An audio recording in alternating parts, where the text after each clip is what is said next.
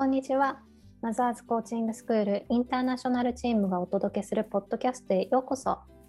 この番組では、海外で子育てするママや海外にゆかりのあるお子さんを持つママたちが、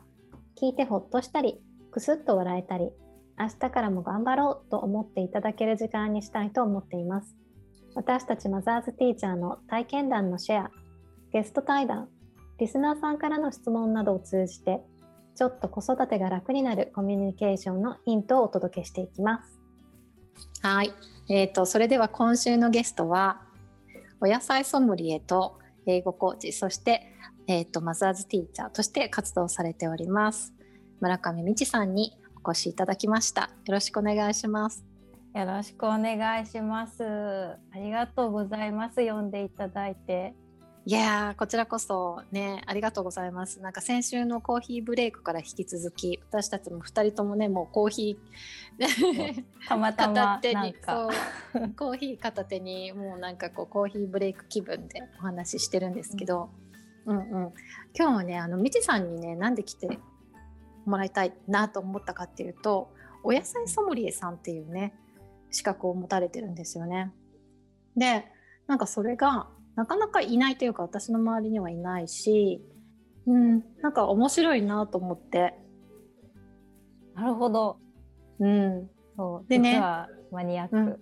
うん、そうそうそう。で、私も息子がね、本当にお野菜食べないんですよ。今7歳なんですけど、えっとね、食べる野菜といえば、人参、ブロッコリー、きゅうり、レタス、うん、うん、ぐらいかな。あと、何食べるんだろう。まあ、なんか無理やり食べさせると味がついてるとこう無理やりって言ったらおかしいな。ハンバーグとかミートソースの中に入れちゃえばもう分かんないから何が入ってても ぐちゃぐちゃってしても分からないタイプの子なんでそれが嫌な子もいますよねそのぐちゃぐちゃ感が。うちの子は逆にその単発の味の方が好きというかなんか混ざってるよりかはもうきゅうりならきゅうりみたいな塩だけみたいなのとかそういうのが好き。って食べられるんですけどあんまりなんか煮物とかにしちゃうと食べない、うん、とか、うん、あのねトマトとかかぼちゃとかむにゅってするのは好きじゃない。とかやっぱねむにゅきましたねむにゅそうそう むにゅ系むにゅ系で食感がねやっぱりなんかこうシャリシャリコリカリカリコリコリみたいな歯ごたえがあるやつは大丈夫だけど、うん、むにゅ系は、うん、とジューシー系は嫌いみたいなねそういうのがだんだん私の中で分かってきたんですけどでもやっぱ最初の頃は全部食べてほしいし栄養が偏っちゃうみたいなのがあって、うん、どうやったら食べてくれるんだろうってすごい一生懸命こうお料理工夫したり悩んだりしてたんですよね。うん、うんなんかそういう方って多くないですか？みちさんのクライアントさんの中でも。多いですよなんか食べなきゃいけないでしょ？っていう風に来られるじゃないですか。まずはねまずそこでしょ？食べなきゃいけないんでしょ？健康に育たないでしょ、うんうん、みたいな感じで来られるじゃないですか。そうそうそうう。ん、他の子はなんで食べてるのに、うちの子だけ食べないのかしら、みたいなね。うん、そういう人いっぱいいると思うんですけど、うん、これどうしたらいいんですか、みちさん？まず。もう。すごいすごい大きなお悩みがなんか来ましたね。うん、なんかえ？食べなきゃいけないか？っていつも返します。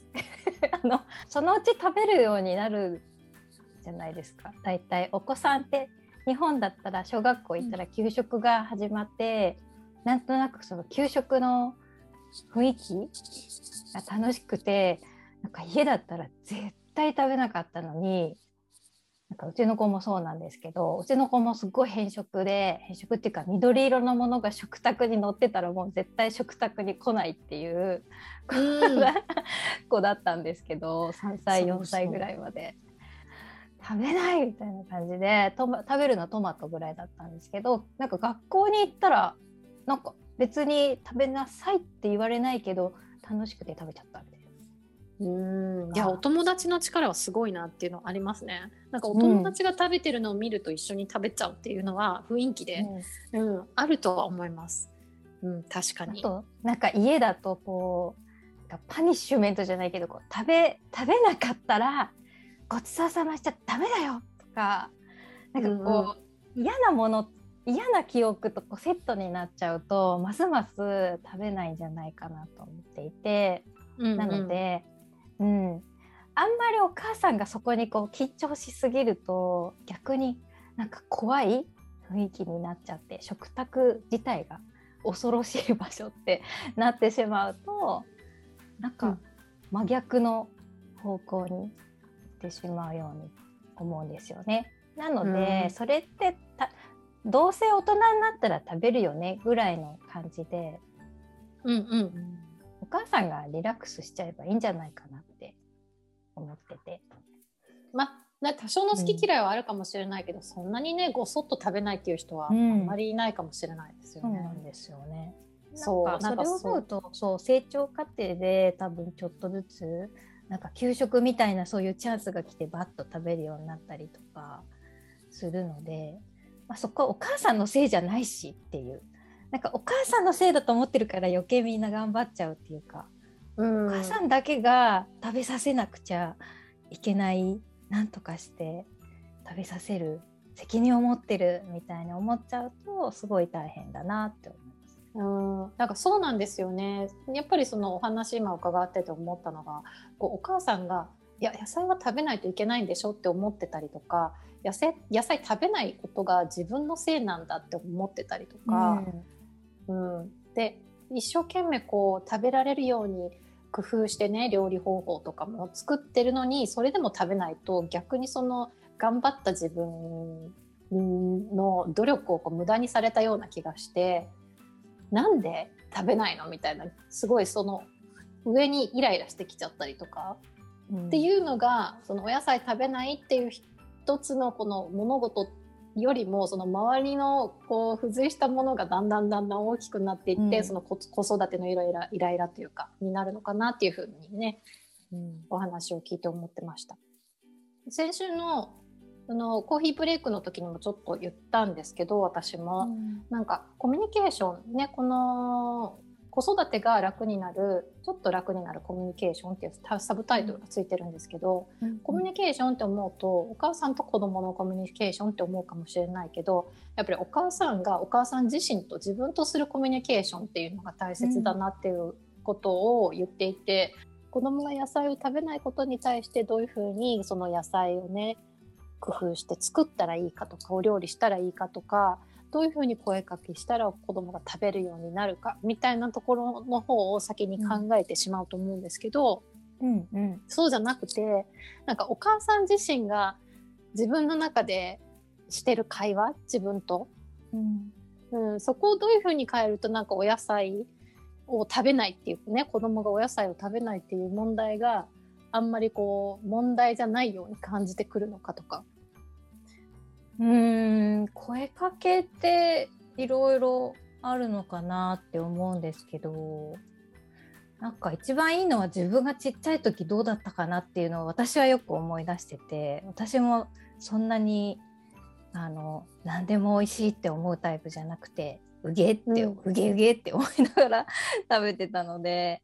うん、あのその子供なりの味覚っていうのもあるなってっていうのは知識として少しあると楽なのかなっていうのはありますよね。なんか緑色は食欲を減退する色だしなんか子供の方が匂いに敏感だったりするのでちょっとした大人は気にならないようなちょっとした玉ねぎをスライスした後にりんごを切ったらそのりんごがもう玉ねぎの匂いで食べられないみたいなぐらいにすごい繊細な感覚を持っていたりするのでなんか自分と違う自分と違うっていう風に思った方が気持ち的に楽かなって。私はねナスビが嫌いでした。あナスビって言いますね。はい。ナスビって言いますね。あそこも違うん関西かもしれないです。あ私広島県出身なんですけど、うん、ナスビでした、うんうんうん、そうそうおナスって感じじゃないですね。ナスビって感じですね。あのなんか形そそのものが嫌だとかいう人もいるし。いや私はもう食感。あのぐにょぐにょぐにょそう。大体ね あのすごい今ではすごい大好きなんですけどね皮ごとグリルして美味しいじゃないですか、うん、ポン酢とかつけて鰹節とか乗せて食べるのが。あれがねあの無乳が嫌だった。あとなんか色がもう、なんていうのアクの色みたいになるので。あ煮物とかでそうそうそうそう。茶色いなんかこの濁ったようなこのあんまり美味しそうじゃない、食欲をそそらない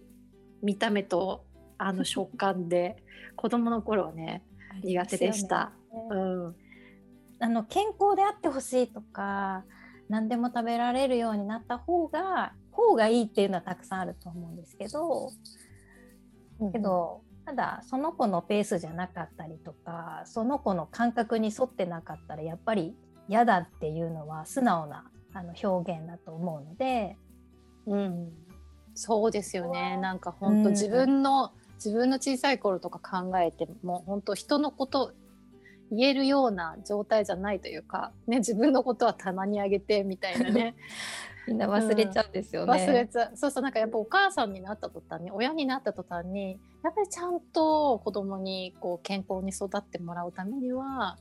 ね、お野菜とかもね食べてもらって全部ちゃんとしてみたいな気持ちになっちゃいますけど、うん。や自分だっていきなりねなんかその辺に生えてる草みたいなのこれ健康にいいから食べてとか言われてもえ？ってなりますよね。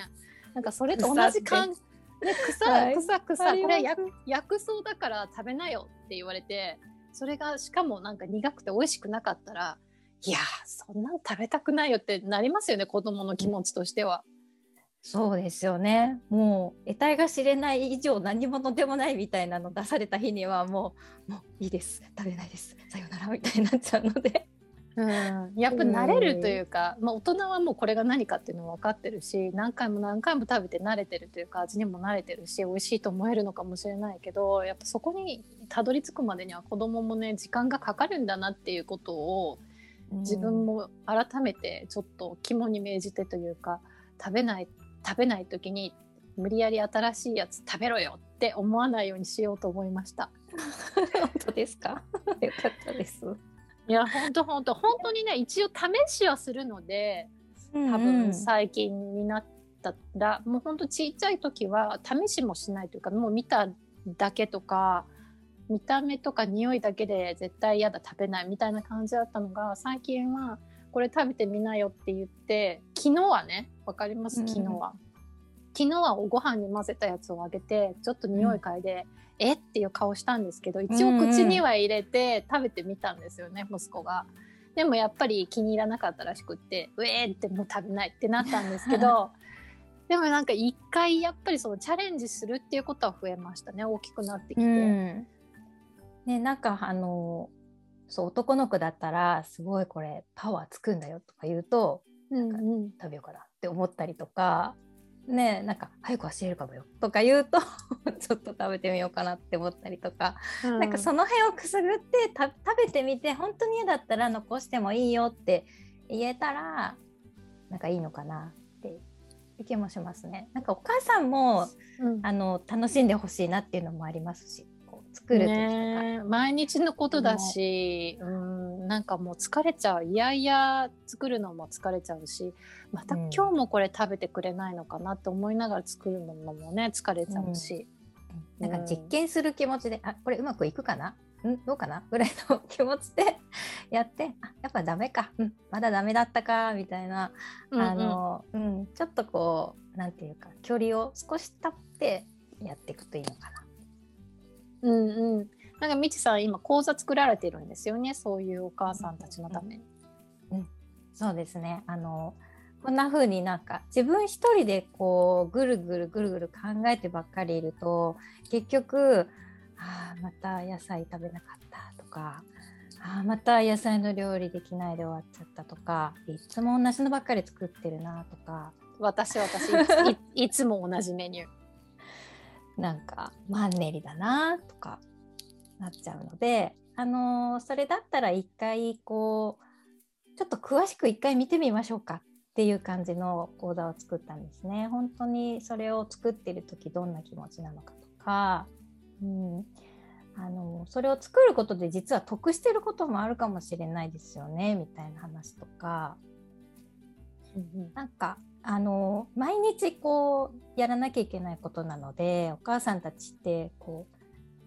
あんまり振り返らずにただ前を向いて走っていく毎日だと思うので、うん、その毎日の家事も一つ一つの家事もでもたくさんいろんなこと考えてやってらっしゃると思うのでそこをまず明らかにしたいっていう気持ちで。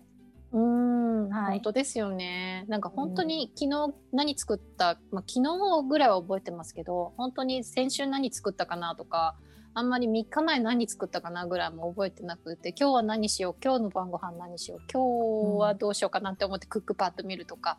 うん、そういう感じで、うん、うん。うん、なんかご飯も作ってるので一度改めてねなんか自分のルーティンを見返すための時間を作るっていうのっていいなっていうふうに思いますね。うん、うん、その上でなんかいろいろ野菜とか果物とか新しくこうじゃあちょっと取り入れてみようかなって思えるようになれたらもっとなんかいろいろ楽しめるんじゃないかと。でお母さんが楽しいっていうのが一番いいと思うので。うん、そうですよねやっぱり長い時間過ごすキッチンの中でねお母さんは多分長い時間過ごされ、まあ、長くなくても結構そのご飯のことを考えてる時間っていうのは結構一日の中で多いんじゃないかなと思うので